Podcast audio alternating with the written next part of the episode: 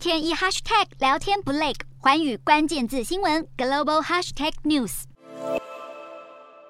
西方国家有意对俄罗斯石油再度扩大制裁，让二十七号国际油价双双再现近百分之二的涨幅。布兰特原油期货八月交割价收在每桶一百一十五点零九美元，西德州原油也来到每桶一百零九点五七美元。表态要与乌克兰站在一起。在德国召开的七大工业国 G7 峰会，二十六号传出声明草案，显示各国元首有意要利用俄罗斯进口商品的关税所得来支持乌克兰，并且要在这次峰会上达成共识。其中更可能对让克里姆林宫赚得盆满钵满的俄罗斯石油设定价格上限。由美国推动的能源价格上限，是指透过特定的机制来限制或是禁止为特定数量以外的俄罗斯能源提供保险或是融资。除了允许中国和印度等俄油的买家继续买进，未来更可能套用到天然气上，并且认为这样的机制一来能够限制资金流入俄罗斯，同时也能够抑制通膨。此外，美国总统拜登对俄罗斯的制裁在加码。继美国国会四月通过取消了俄罗斯的贸易最惠国待遇，并且禁止进口俄国能源。